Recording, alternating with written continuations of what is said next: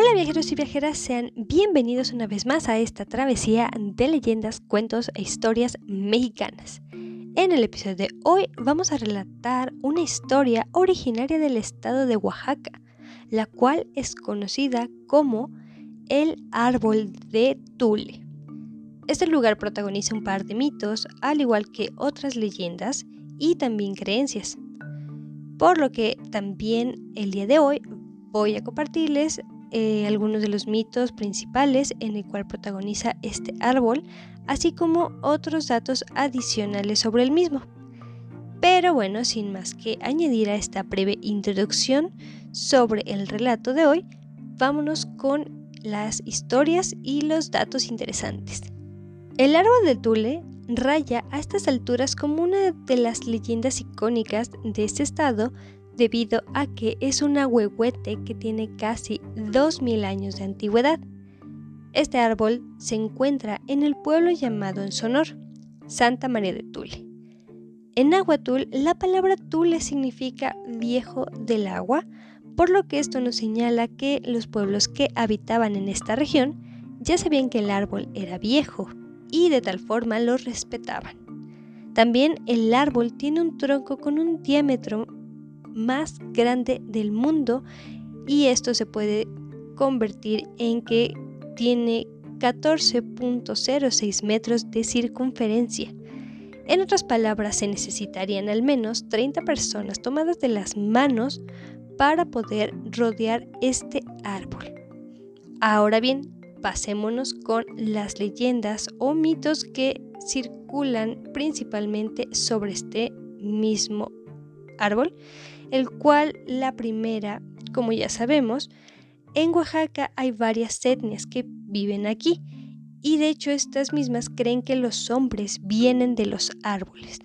Incluso sus leyendas mencionan que hace 1400 años el tule fue plantado por un sacerdote de Ejecatl, el cual Ejecatl significa el dios del viento, y bueno, el sacerdote es conocido como Pechocha. La otra leyenda que tenemos sobre este árbol es una leyenda bastante linda y es basada en un cuento popular de los mixes. En esta nos relata la historia del rey Congoy que nació de un huevo y era un niño muy fuerte que al crecer se convirtió en el protector del pueblo mixe. Un día pasó por Tule y decidió descansar, de tal forma que clavó su bastón en la tierra, y de él surgió el enorme árbol que hoy conocemos. Él se quedó descansando en el Cerro de los Veinte Picos. Dicen que mientras el Tule esté vivo, el rey seguirá protegiendo a su pueblo.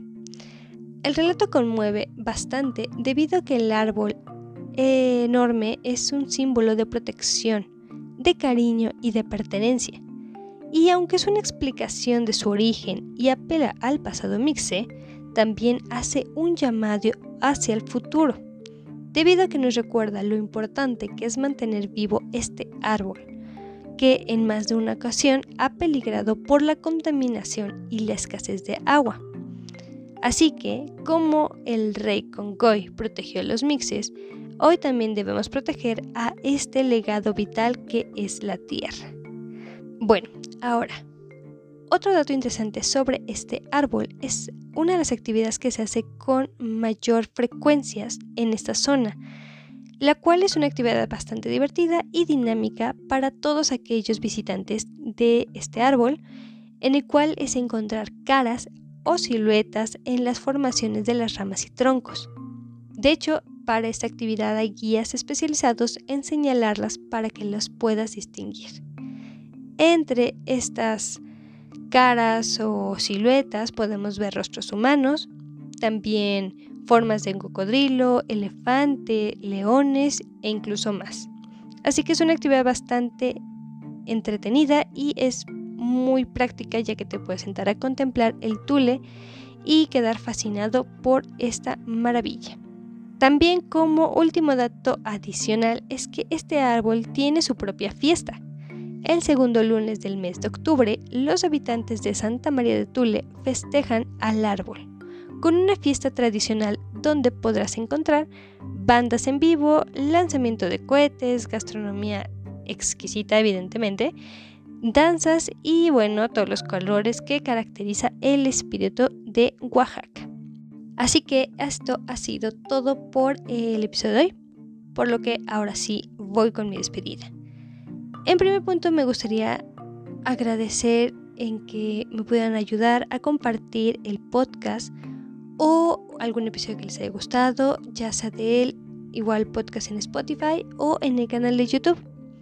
También, ya seas nuevo o ya seas que algún oyente que tiene tiempo escuchando estas historias, los invito a seguirme ya sea aquí en Spotify o también en Anchor o en canal de YouTube que estamos como Legendario de México. En el caso de que no te haya agradado algún episodio o no te agrade el podcast, no te preocupes.